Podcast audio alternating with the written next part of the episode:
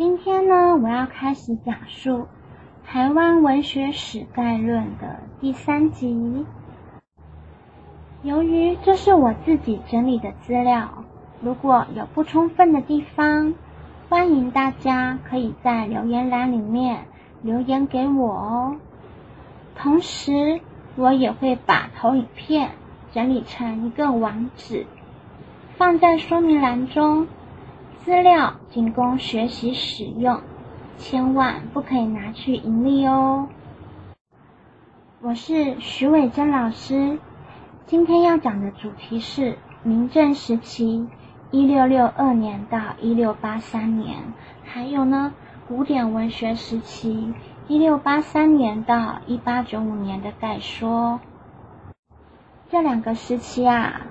一般在其他的文学史的著作书籍中呢，会被统称为古典文学，就不会把明正时期给细分开来了。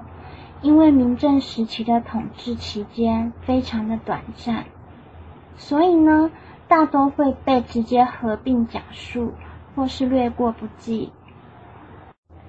但是因为呢，这是我自己所制作的台湾文学史概要节目。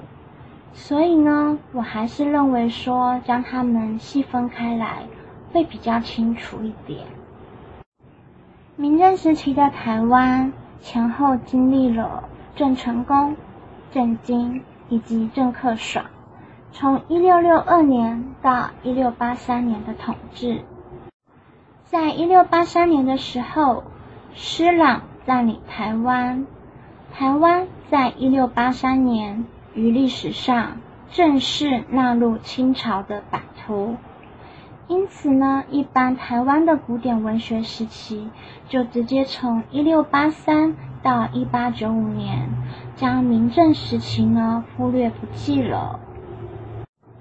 明正时期呢，第一个来台湾的文人是沈光文，但他不是由政府委派来台湾做官的。他比郑成功还要早来哦，在一六五一年的时候，他带着家人坐船，原本要去福州的，但是不小心台风来了，他就被台风吹来台湾了。沈光文在台湾生活达三十多年，并推广在台的医疗以及教育的工作，不分汉人。原住民、有钱人、穷人，他一律都有教无类。因此，沈光文有“海东文献初祖”、“台湾汉语古典文学之祖”、“台湾孔子”、“开台文化祖师”的雅称。沈光文探勘了台湾的山川地理、港口道路。记录了山林矿藏、风土民情，写成了台湾第一部的地理志《台湾舆图考》。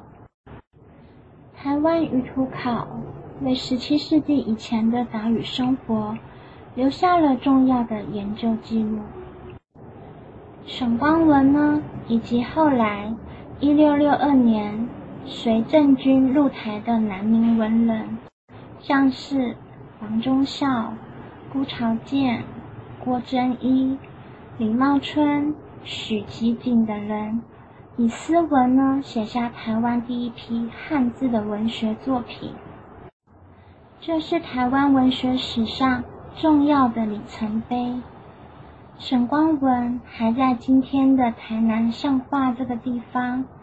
组织台湾最早的诗社——福台贤咏。福呢，就是福建省；台呢，就是台湾府的意思。后来呢，在清朝的时候啊，清代首任的县令纪灵光等人也加入这个福台贤咏这个诗社。但是呢，因为加入的文人已经不限于福建跟台湾人了。因此，福台贤咏呢就被改名为东瀛诗社，这也是台湾的第一个诗社。南明文人的第二个知名代表人物呢，就是江日升。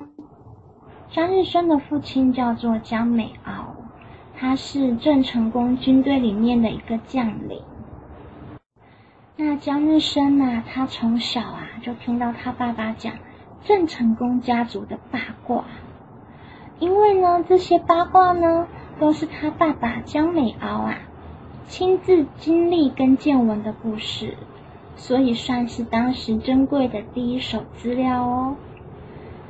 长大之后呢，这个江日升呢，他就凭着自己的记忆啊，还有一些考察啦，整理成第二手资料，写成了《台湾外记》这本书。《台湾外记》这本书呢，它的题材是介于史书和章回小说之间。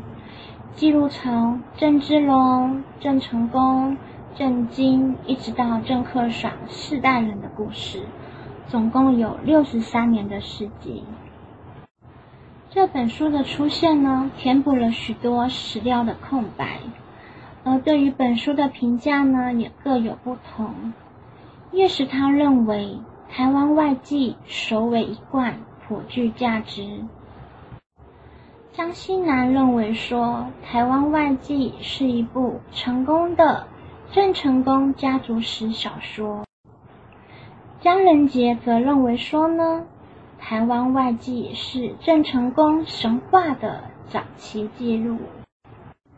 再来，我们就是要讲清朝统治的古典文学时期，一六八三年到一八九五年。那为什么是一六八三年到一八九五年呢？因为台湾是在康熙二十二年，西元一六八三年的时候呢，才被中国正式纳入版图。像是雍正皇帝呀，他在《清世宗实录选集》中说，台湾地方自古未属中国，所以在这之前呢，台湾都没有纳入清朝的版图哦。古典文学时期就是从一六八三年施琅打败了南明军队，清朝开始统治台湾的期间开始，一直到一八九五年四月十七日的时候呢，清朝官员的李鸿章、李经方跟日本首相伊藤博文，还有外务大臣陆奥宗光签订《马关条约》。马关条约将台湾、澎湖、辽东半岛割让给日本之后呢，从此台湾被日本统治了五十年。因此呢，台湾古典文学时期的划分在一八九五年的时候结束，但事实上呢，并没有完全结束。这个是我们在后面讲日据时期的时候呢，会陆续去讲到它。古典文学时期又分为两个部分，第一个部分呢是泛游古典文学时期，在一六八三年到一七六九年的时候；第二个时期呢是本土古典文学时期，在一八一零年到一八九五年的时候。首先呢，泛游文学时期。这个泛游古典文学的“泛”是官吏的意思，那“游”呢，并不是我出来游玩的意思哦，而是指短暂的停留。因此呢，泛游古典文学是指说，清朝官员在政府委派之下，来台湾短暂的停留做官的时期所做的古典文学作品。而在一八一八年到一八九五年的本土古典文学时期呢，就是说呢，在清朝官员来台湾做官、兴办学校、鼓励读书与寒窗苦读、考取功名的状况之下呢，渐渐培育出台湾土生土长的知识分子，因此也被称作为。本土古典文学时期了，那我们就顺便来探讨一下，为什么台湾现在是使用中文读书、教育与沟通呢？因为之前在荷兰统治台湾的时间，从一六二四到一六六二年为三十八年左右。虽然汉人跟原住民使用新港文书签约，但是新港语呢是以原住民为基础的教育工具，所以对台湾的汉人来说，因为语系的不同，影响比较小，而且也很难学习。后来呢，在南明的沈光文来台三十多年的时候呢，建立了汉语文学跟汉语教育的基础。加上呢，清朝对台湾的统治长达两百一十二年，因此古典文学在台湾的教育是根深蒂固的。虽然荷兰、清朝、日本在统治台湾的时候呢，都有办学校推广语言与文化，而我们之所以现在使用中文的原因，是因为。在日本殖民之前，汉化的根基就已经很深了。后来日本人离开呢，使用的语系又从日文改为中文，成为我们重要的书写跟沟通的工具。这也造成台湾文学史丰富多元的文学特色。在下一集的时候呢，我将会讲述。漫游古典文学的代表人物与作品，希望大家敬请期待哦。谢谢大家的收听，希望大家可以订阅、按赞跟分享。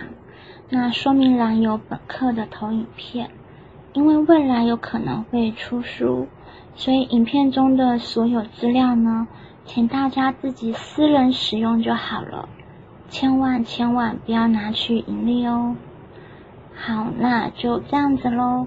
嗯，谢谢你的收听，拜拜，祝你有个美好的一天哦。